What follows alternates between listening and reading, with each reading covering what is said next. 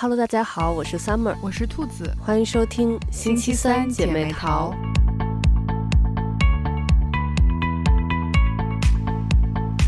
咱们之前的节目里聊过很多那种大热的剧，比如像《黑暗荣耀》呀，还有《狂飙》。然后今天这期节目呢，咱们来聊一聊那种流媒体上的小众网剧。嗯，好呀，好呀。对，因为最近我就是。还看了挺多剧的，然后有好几部我都觉得挺不错的，所以就是想跟大家分享一下我们平常的这个，呃，算什么电子榨菜吗？好，我等着被你安利。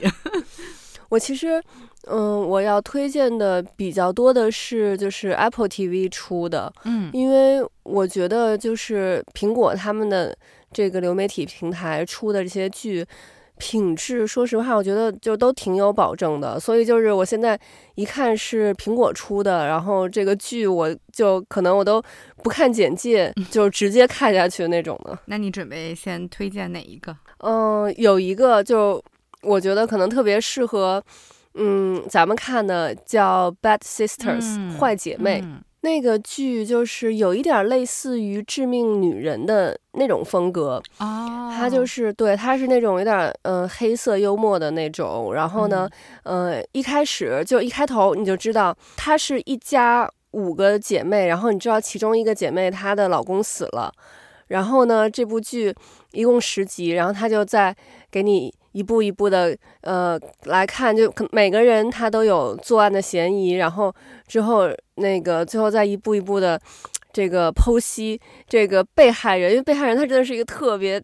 大的一个渣男，嗯，怎么说呢？他他不是那种渣，他不是就是那出轨啊什么之类的那种渣，就这个人本身人就人品很有问题的那种，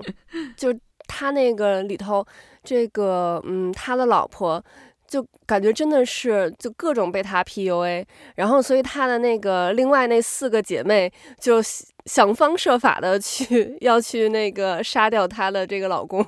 而且他是那个就是发生的地点是设定在爱尔兰吧，然后那个这些人的口音就就是那种比较就是呃偏英国呀爱尔兰那种的口音，然后还挺好听的。嗯，这个剧呢就是。他前面几集就来再来给你讲那个那四个姐妹，嗯嗯，她、呃、们每个人的杀人动机是什么？然后但是你就可以看出，他们每个人就都因为这个男的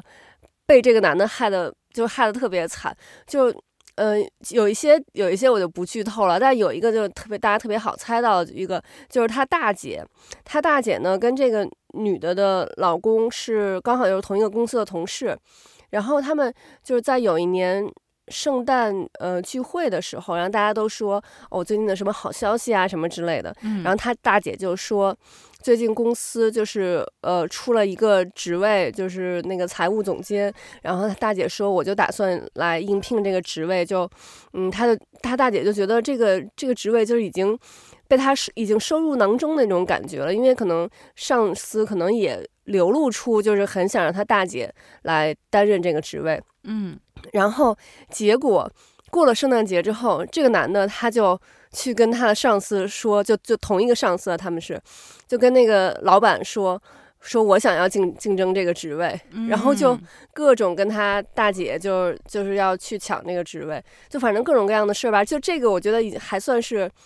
他做的，就是这些各种。坏事里头最最轻的一件了，然后其他的就就反正就这个人特别的讨人厌。然后这个男的，我觉得就是这部剧看起来我印象最深的，他最渣的一件事儿就是。嗯，他们新养了一只小猫，就那个小猫就是特别小，还小奶猫的那个时候。嗯、然后这个男的呢，有一天正在他们家门口，然后他有一艘船嘛，停在他们家门口。然后他在那个拿水管去洗那个船的时候，然后那个小猫呢就在旁边想跟他玩。然后呢，他就拿那个水管，就是也是就是嗯、呃、滋一下那个小猫，就这个倒还好啊，就他不是那种虐猫的那种，他就只是跟那个小猫玩。嗯，然后呢。他就玩着玩着，然后他就拿水管，然后小猫就躲嘛，然后躲躲躲，那个小猫就跑到马路上了。然后这时候一辆车过来，就把那个小猫撞死了。啊，对，然后他老婆，他那天呢，刚好是因为他老婆就是家庭妇女那种，之前他女儿就有点嫌弃他老婆，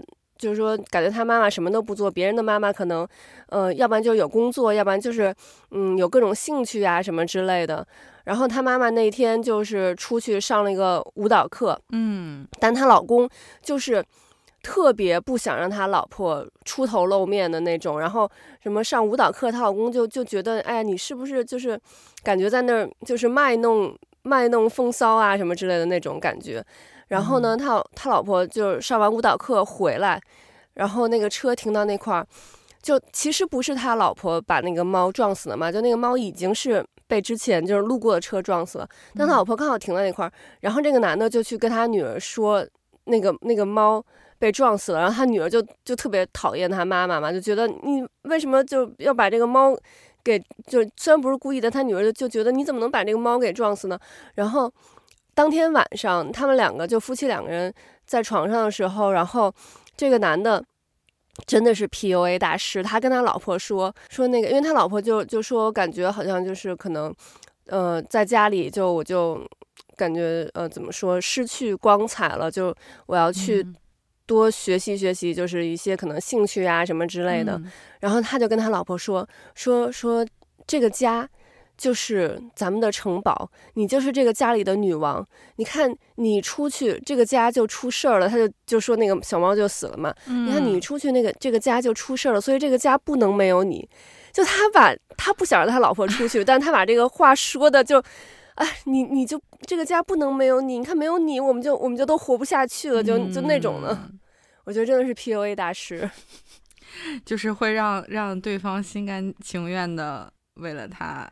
对，你知道，就是他老婆真的是为了他就，就就是丧失掉了自己所有的生活。他们、嗯、就因为他们这五姐妹是那个父母，呃，就在他们还年幼的时候就因为车祸去世了嘛，嗯、所以就等于大姐，呃，就等于又又当爹又当妈，把这几个妹妹抚养长大。嗯、然后他们家里有一个传统，就之前在爸妈还在世的时候，嗯，就是他们每年圣诞节会到那个他们附近的一个海滩去去游泳，然后。这个男的他就不想让他老婆去游泳，嗯、就等于是这个是人家一个家庭传统嘛，然后他就就各种就是找借口找理由，然后把他老婆给拖住，不让他老婆去。然后他老婆反正就是为了这个老公，然后真的感觉就是丧失掉了自己，嗯，所以她的姐妹们就要把她老公给杀掉，然后。把他救出来，那确实是跟就是致命女人的感觉有一点像。嗯，对，就是感觉看了会很解气的那种。对，我觉得，因为他就是，而且就是有点那种黑色幽默的那种嘛，嗯、就中间还有那种挺逗的那种感觉，而且是就一开始，因为他这个呃剧情的发展是，就说这个保险公司呃来调查他们这个案子，然后这个保险公司。这个人呢，一开始就说说这家今年报了四次这个保险，就他就感觉有问题，说我要看一看，就是这个人到底是是不是就是自然是自然死亡还是被人谋杀的？因为因为主要是那家保险公司他也赔不出钱来了。嗯。然后呢，因为那保险公司是私人的保险公司，然后他又说，如果是被谋杀的呢，他就不用赔钱了。所以就你一开始就知道，哦，这这家。今年报了四次保险，因为很少有一家能一年报四次保险吧。嗯、然后你就看每一次，可能他们呃这几个姐妹刚才是想了一个方法去去杀掉那个男的，嗯、然后哎失败了，然后就可能出现一个什么意外，然后就报了一个保险，然后下一次又又谋杀失败，然后又报了一个保险，就是你就会。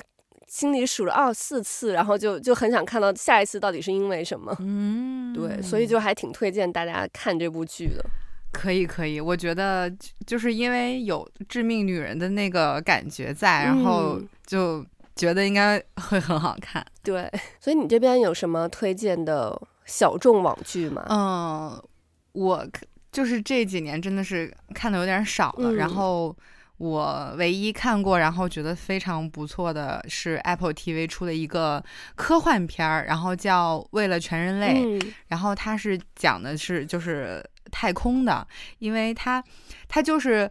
你会看起来感觉它有一点点像纪录片的样子，嗯、但是它其实又是一个呃虚构的科幻片儿。然后，但是它的剧情很很扎实，所以就是有纪录片的那个感觉，就经常会让你看着觉得，哎，好像这个事儿挺真的，然后就就让你觉得好像，嗯，这个就是觉得说哦，好像是这样子，但其实不是这样。然后他剧里面就是演员演的也都非常的好，嗯、就是把个人的这种呃个体的命运和这个国家呀、航空事业的这个命运把它联合在一起，然后又有很多对比，嗯、所以就是你你就是看的时候也会为个人的这种。就他的际遇的起伏，你也会就是跟随着他有一些心潮澎湃，嗯、然后看的时候也会觉得说，哎呀，就是，嗯、呃，为了这个航空航天事业，就是就是很多人其实是付出了他们一辈子，嗯，就甚甚至是有的人是献出了他的生命，所以你还是会就是觉得这是一件。很伟大的事情，就真的是就像他那个题目说的一样，是为了全人类。嗯，然后比较有意思的是，就是，呃，就是美剧也也是挺敢自嘲的，因为他第一季其实是从，嗯、呃，当年的那个美苏，就是在航航天事业上美苏争霸这个事情，嗯、呃，开始讲的，所以他就是很有那种现实纪录片的。影子还是这样的一个切口，然后但是它后面发展开又是一个很虚幻的故事，就是所以就是看的时候就觉得还挺有意思的。然后它一九年开始出第一季嘛，然后去年出了第三季，嗯，然后我看他现在就是也续订了，嗯、呃，要拍第四季，所以就是还是可以一直追的。嗯、然后中间不是因为疫情就。还有很长时间没有更新，嗯，然后我们中间就呃又把前两季又看了一遍，就是看第二遍再看这个剧，就是你还是会觉得说很有意思，嗯，就就是不会觉得说那个就是很很枯燥，就有的剧情就是我看着啊，我想起来了，他这个是怎么怎么怎么样，嗯，然后你再看的时候，你再去品味他们，就是因为这一遍你就可以更细致的看一些。台词和那个人物情感的一个走向，嗯，然后就是可以更细的品他们。嗯，我当时就觉得说这部剧真的就是还挺经典的，就很值得，呃，反复看。因为就像比如说有一些美剧，嗯，就之前咱们聊那个青春剧的时候，嗯，就就我觉得我应该不太可能会把那个《Gossip Girl》再翻出来。看了，嗯、对，但是但是这个剧就是我觉得再回去看的时候，你还是会被那种情怀所打动，就是为了这个他们热爱的事业，嗯、呃，为了国家，然后他们做出了很多贡奉献，就是所以你看的时候还是会觉得，呃，就是也很有代入感，因为。因为就是咱们不是也现在发展这个航天事业发展的非常的好嘛，嗯，所以其实你看的时候还是会不自觉的会带入到现实生活当中，所以就是会有那种对事业的这种热爱感和对国家的那种感情，就还挺看的让人挺心潮澎湃的，就是觉得说哦，就是你有你一辈子有一个这样，你就是你愿意为他。付出生命的这种事业，而你终身热爱，就我觉得这个事情是非常热血的。因为在现实生活中，其实我觉得就是挺难的，就是很多人会说，你把爱好变成了一个事业之后，其实你就很难再去体会和享受它。原本带给你的乐趣，嗯，所以我就觉得说他这个题目真的起得很好。就是虽然他其实是讲的是美苏在争霸，就是互相比、互相赶超，嗯，嗯，但是他我有一些时候他会表现出来，就是说，嗯，其实，嗯，虽然我们是这样这种竞争的关系，但其实他们所做出来的一些进步和发展。最终也是，嗯，为了，也是在为了全人类，就是、嗯、就这个对。价值观还挺，就是就是像咱们说，就是已经在上价值了。嗯、但确实我我看的时候会会有这种感觉，就觉得他这个题目其其实取的取的挺好的，因为它中间也有美苏合作的地方，嗯、然后也有人为了就是促成这个合作，嗯、呃，相当于也是付出了很惨痛的代价。嗯，然后它因为里面就是也有政治，有有有政治游戏啊，然后也有这种，嗯、呃，就个人为了自己想怎么怎么样，然后也会有这种事情，但是你。你结合到一起去看，就是又很有现实的代入感，但但它又很科幻，有很又有很多让你觉得哇，就是特别不可思议的事情。嗯，因为他们到第三季就在太空里建了一个酒店，嗯，然后就是可以带人上去住的那种。然后我想说，哦，这个事情真的就是已经在美剧当中实现了。然后而且就是去了火星，就第三季都去火星了，嗯，我就觉得说，嗯，就是真的还是。非常敢想，而且也非常敢拍，就真的给他拍出来了。我就觉得这个事儿就特别特别的牛。嗯，对，听你这么说，我感觉这个剧还是挺有意思的。因为我就是对于这种，嗯、呃，有一点真实事件改编，或者说有一点历史啊什么的在里头的，也还挺感兴趣的。嗯，就是我我想起 Apple TV，就另外还有两部剧，一个是。呃，根据真实事件改编的一个这种嗯、呃、悬疑剧，嗯、叫《黑鸟》（Blackbird）。哦，这个我有看到。呃、我就因为我还对、哦、我还挺喜欢看那个就是那种呃犯罪类的这种的剧，嗯、然后它就是根据一个真实的事件改编的。然后呃，那个人他杀了好像是得有三十多个呃年轻的女生吧，就是那种连环杀手。嗯，然后，嗯、呃，另外一个人他是一个明星的橄榄球员，然后但是因为就是贩卖那个这种违禁品，嗯，然后就被抓，然后他本身是那个就在那个级别最低的那个监狱，然后呢，但他好像是判了十年还是判了多少，就是时间有点长，然后那个当时判他的那个呃检察官。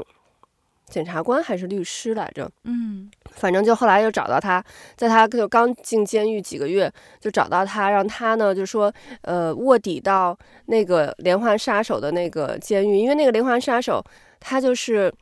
呃，本身他就是那种感觉精神不太正常的那样子，嗯、然后他就呃。一会儿说他这些人都是他杀的，然后一会儿呢他又说呃这个就是是我开玩笑的，然后呃或者是他们强迫我这么说的，所以就没法给他定罪。就如果说因为那个连环杀手他提出上诉了嘛，嗯，然后如果说他上诉成功了，就他就要被放出去了，他就可能会杀更多的人，所以呢。那个这个检察官就让这个呃前橄榄球员就让他去卧底到那个人的宿舍，呃不卧底到那个人的监狱，嗯、然后嗯去跟那个人就是套话呀什么的，就问他把那个尸体埋在哪儿了，这样他们就能有证据了嘛。嗯，然后那个人被关的监狱是就是级别最高、安全级别最高的监狱，里头关的全都是那种精神有问题、心理有问题的人，嗯、然后。就等于这个人，他要从级别最低的监狱转到级别最高的监狱，然后就是冒着生命危险的那种。而且这个事儿呢，又是一个机密度很高的一件事情。就整个监狱只有监狱长和这个就是最主要的一个心理师，他们知道这个人是卧底，然后其他的所有就是狱警啊什么的都不知道这个人是卧底。嗯，所以就就还挺危险的。然后这个人就你知道，我就觉得这个电视里头有好多。嗯、呃，就感觉特别不可思议的情节，但是它其实都是就因为我后来有查过这个真实的事件，它真实的事件就真的是是这么发生的。嗯、像我看那个电视的时候，我就看底下有人评论，就是说到最后这个人就是就是套出了那个关键的消息，然后他要把这个消息传递出去的时候，刚好负责他的。那那那几个人都在休假，然后就底下就有人评论说，这个编的也太扯了吧，怎么怎么会这么刚好什么的？嗯、然后结果我看真的就是呃真实的历史里就是这么发生的。嗯，而且这里面还有一个彩蛋，就是那个前橄榄球员他本人就是这个呃这件事件的本人，他在最后一集他也有。出演一个角色，他要演其中一个狱警。就是这个人，他后来就是因为这件事儿，他成功了。就是他那个那个人就是那个连环杀手，他就后来就是被判了那个终身监禁。嗯。然后这个人他就是因为立了大功，所以他就大概呃坐了几个月的牢，然后就就出来了。他本来是判了他十年，然后就全部把刑期全部减掉了。嗯、然后他出来之后，他就 好像就有就是有在商业还有影视圈就有有涉足，然后嗯就还算是个挺成功的商人吧。嗯嗯，然后我觉得就这个。也是也挺精彩的，而且呢，这部剧的男主就演那个前橄榄球员的那个人，嗯、是英国的那个演员，就演《王牌特工》的里头的那个年轻的那个人，哦、就是那个 Xe。然后我当时看王对看《王牌特工》的时候，就觉得也还好，嗯、因为他个子不是很高，好像一米七五。嗯、然后但这个里面，哦，就就觉得。因为可能又成熟了一点吧，就是他在那个《王牌特工》里头，就是演一个就还感觉挺幼稚的那么一个人，嗯、然后这里面就很成熟，然后身材超好，然后里头我觉得女生，我觉得这部剧就男生女生可能都会想看，因为男生的话可能会对这种嗯这种犯罪题材比较感兴趣，然后女生的话真的就是看帅哥的，然后它里面就还有很多露他身材的那种镜头，嗯，对，然后这个剧，然后另外还有一个。叫呃，Slow Horses。就有人好像比较多的翻译叫留人，嗯，那个也是就讲讲英国，讲英英国那个就是军情，就是咱们都知道那个 MI6 嘛，军情六处，嗯，然后呢，他这个是 MI5，就是呃负责这个这个他们国内的这个安全的这么这么一个 Ms 6是那个国际上嘛，就是 James Bond 什么之类都是在 MI6，嗯，然后它是 MI5 里头的一个部门，这个部门呢就类似于冷宫那。那种的，就所有犯了错误的人都会贬到这个部门，然后这个部门就是没有人会会派给你派什么任务呀、啊、什么之类的，然后而且呢，就可能有一些他们就是呃内部的一些那种脏活累活会派给他们干，然后如果出了任何的差错，然后就把责任推给他们的这么一个部门。嗯，但这个部门的那个头头。他是一个特别特别厉害的一个特工，曾经是，然后就是你看起来他就就是有点像那种什么扫地僧的那种感觉，就是你看起来就是毫不起眼，然后办公室乱的乱的一塌糊涂，然后天天喝酒啊，然后袜子上破洞，但实际上他是特别特别厉害的一个人，而且呢，他总在骂他的那个。下属，然后就是就说他们那个无能啊什么之类的，但是真出事儿的时候，他就特别保护他的下属，然后就我觉得也是一个就是特别有人格魅力的那么一个人。然后这里面也，呃，虽然不是真实事件，但他出来了好多这种嗯事件吧，就是应该是有真实事件的影子，包括就是他有那个俄罗斯的特工来，然后那个就是。杀把他们想要杀掉的人杀掉，然后是用那种放射性元素。然后我就前两天还看到，呃，是英国哪个墓地啊？就是里面埋的一个呃俄罗斯的一个人，就是他那个棺材就是以那种特制的棺材，就因为他就是因为被俄罗斯的特工用这种放射性的元素，然后呃让他。注射到他体内，让他死掉了。所以他的棺材就是要特制的那种，不然的话，那个放射性的元素会会流到土地里嘛。哦、所以就这两部剧，我觉得算是应该可能男生会更感兴趣的这种网剧。嗯，我感觉就是 Apple TV 还出了挺多，嗯，带点悬疑，甚至有点惊悚的这种剧。嗯、对，就还挺多的。对，因为我觉得现在就是 Netflix，、嗯、它其实。好多都是靠这个大数据来，就是知道大家可能喜欢哪些题材，嗯、然后把这些题材综合到一起，然后编出这么一个剧嘛。嗯，但是，嗯呃，呃，Apple TV 或者是一些嗯、呃、其他的频道，可能我觉得它会更注重这个剧本的质量，就可能 Netflix 会容易出那种爆款，然后嗯、呃，但是像其他的。嗯、呃，平台可能会有一些这种虽然小众，但是质量很高的这种片子。嗯、对，就是确实，我觉得可能从名气上来说，大家可能知道奈飞会更多一些。嗯，嗯，Apple TV 就是感觉好像。嗯，看的人会少，相对少一点儿，对、哦，就没有那么那么的大众化。但是确实，就像你说，它这个剧的质量很高，就就像我看那个《为了全人类》，我就觉得他这个制作成本应该非常的大。对，嗯，就感觉他们嗯非常敢投入，就是敢想敢拍呀。嗯，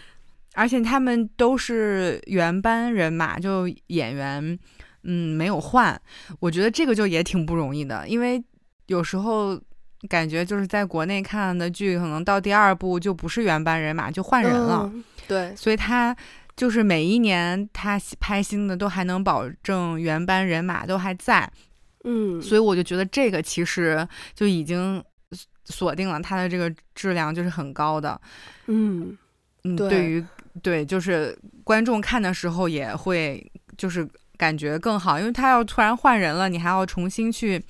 适应他对这个角色的感觉，就其实会对观影大打折扣。嗯，对，因为我感觉就是，你像咱们买一个苹果的产品，不是有时候都会送你三个月的那个，就是比如说 Apple TV 或者什么 Apple Plus 的那个会员嘛。对，所以我就感觉那个 Apple TV 应该是 在亏钱的，嗯，所以有时候就觉得，哎呀，还是。为了看到更好的剧，要不然就再多买一个苹果的产品吧。嗯，有道理。我是因为说到奈飞，我就忽然想起来，当年，嗯、呃，奈飞有一部特火的剧叫《纸牌屋》。哦，对。然后那会儿，对那会儿我还挺爱看《纸牌屋》的。嗯、然后呢，看了那个剧，就有两个。连锁反应，一个是看完之后就特别想去吃肋排，然后还有一个就是看完了之后就特别想那个用那个划船机。不过我觉得就是洋人做的那个肋排确实是挺好吃的。我我看那个剧的时候，也因为我之前没有吃过就是洋人做的那种类型的肋排嘛，然后嗯、呃，但是来这边之后，因为就是。我我心目中我还是觉得，就中餐是比西餐要好吃的多得多。但是肋排这个真的是他们做的很好吃。就如果我要去吃西餐的话，我可能大部分时间就会选肋排，因为我们这边也很多这种嗯肋排的这种店。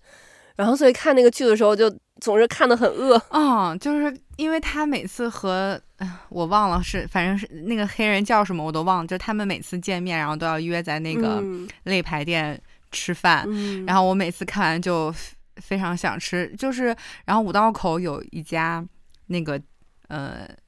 就是餐厅，它等于是白天是餐厅，然后晚上是一个酒吧，嗯，然后他们家就有那个猪肋排，我就记得那个时候看完，然后特别想吃，然后就约着同学，然后就去五道口那儿吃那个猪肋排。对，呃，不过我想起那个就是 Apple TV。我还有一个特别特别喜欢的剧，嗯、但是因为那个这一季我还没开始看，嗯、所以所以那个就最近看的比较多的是我刚才说的那那几部。但我刚才突然想起来，它现在是第三季了，正在更新当中，叫 Ted Lasso。嗯，演的是一个，就我觉得 Apple TV 还挺多那种英剧，或者是嗯，就就是这种类英剧吧，因为。我还挺喜欢看英剧的，然后他那个演的就是一个美国的一个橄榄球教练，因为美国橄榄球不是叫 football 嘛，嗯，然后英国的足球它也叫 football 嘛，嗯，然后就是 英国有一个有一个俱乐部，然后足球俱乐部，然后那个俱乐部呢，就是这个老板和和他老婆离婚了，然后这个老婆呢就是拿到了这个足球俱乐部的经营权，然后因为她老公就是。就是各种出轨、嫩模什么之类的嘛，然后他老婆想报复他前夫，然后呢，就是他前夫就特别就是把这个俱乐部视视作自己的那个就是掌中宝那种的，然后他为了报复他前夫，他就要把这个球队给搞砸，然后呢，他就从美国请了一个橄榄球教练，就根本都不懂足球的一个人，然后然后来这个也是一个喜剧，然后就就各种，然后结果发现这个人。就后来把那个球队反而还越弄越好，就是就有逆袭的那种感觉，因为那他特别会鼓动人心。他虽然不懂足球，但是他就是很懂这种怎么去激励人心，然后从这个心理的做这种心理辅导啊什么之类的。嗯。然后这部剧的男主是，嗯、呃，之前就是周六夜现场的呃其中的一个一个演员，然后因为我也特别爱看那个周六夜现场嘛，嗯，然后我我我觉得他们那里面的每一个演员，因为像周六夜现场是这种周更的节目，然后他们就是每一周然后都要等于排出那么多节目来，然后而且是要有内容的。那种，我觉得觉得那些人在那里面摸爬滚打那么多年，真的现在就是你看，嗯、呃，喜剧界的这个怎么说中流砥柱，这些人基本都是从周六夜现场出来的，而且包括有好几个这种深夜秀的这个主持人，也都是这个周六夜现场出来的。嗯，然后这个人，我之前其实看周六夜现场的时候，我不是很喜欢这个人，我就因为他是留着。一个他的标志性就是留一个小胡子嘛，嗯，然后我就总觉得哦，感觉有一点点猥琐的那种感觉。然后，但是看这个剧的，就是好像是也就前十分钟吧，我我不太记得具体是，但反正第一集一开始没多久，就是他从嗯、呃、美国往英国飞的那个飞机上，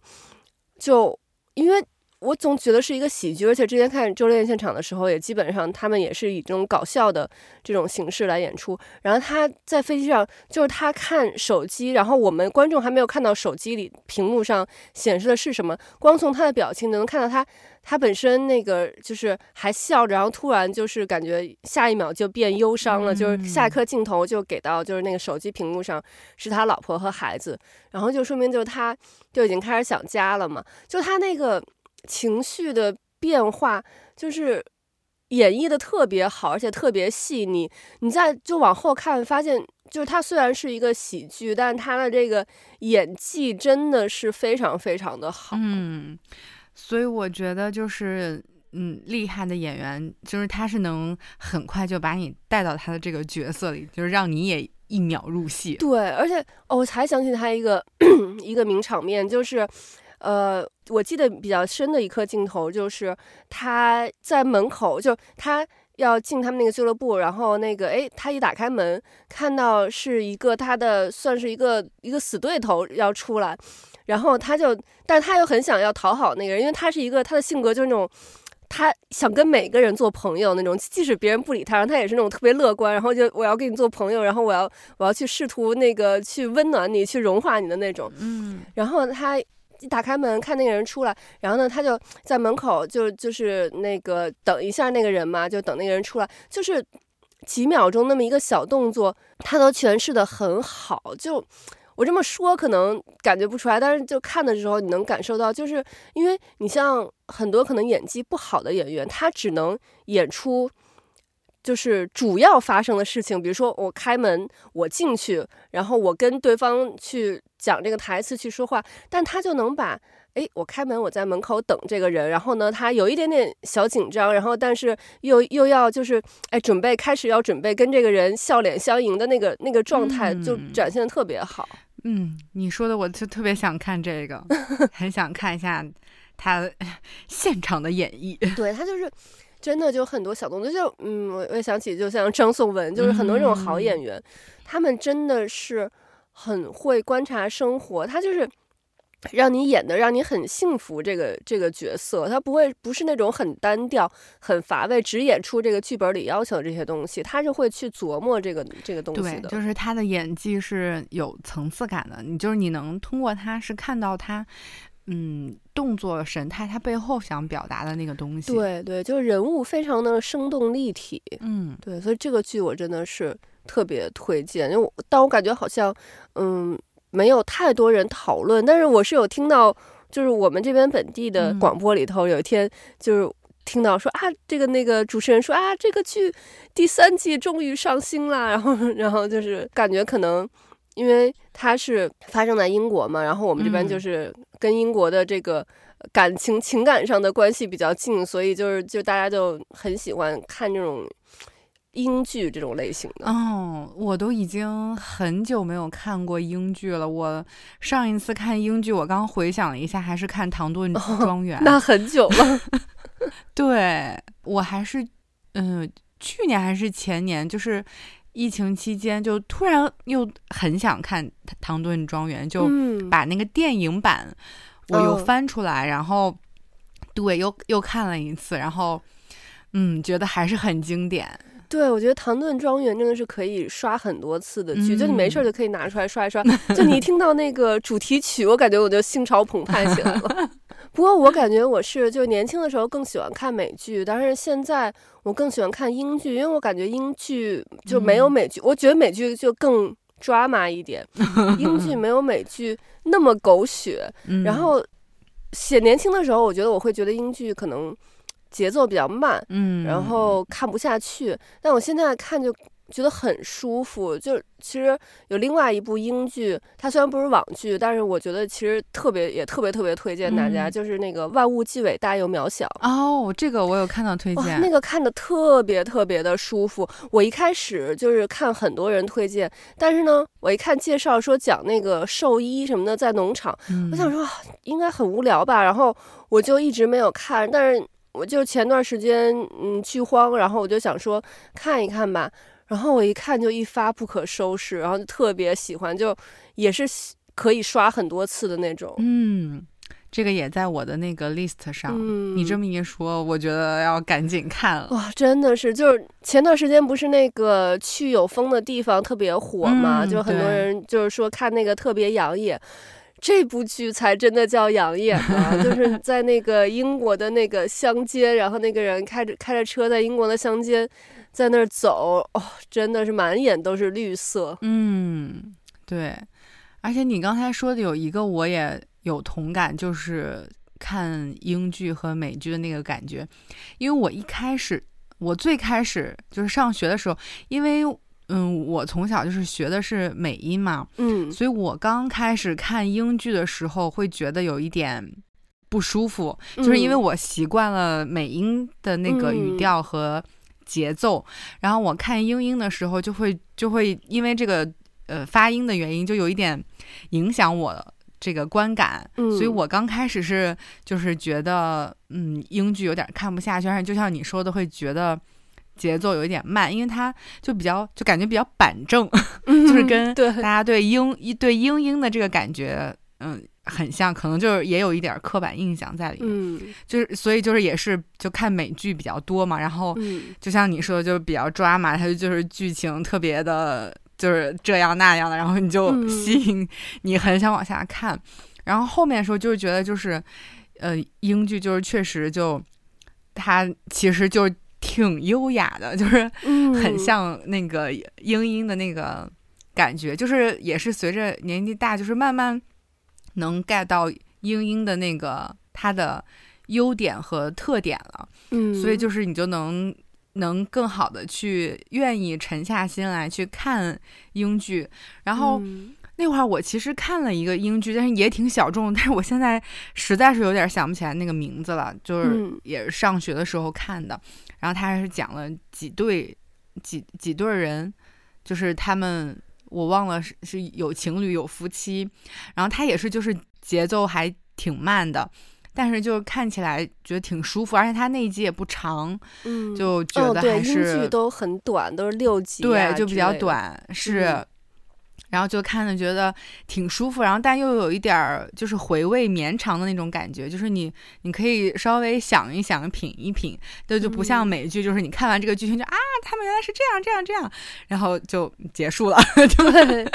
对，真的，就这种感觉是可以 刷很多次的。嗯，是，而且就是因为英剧，就尤其这种比较经典、比较嗯，大家都呃。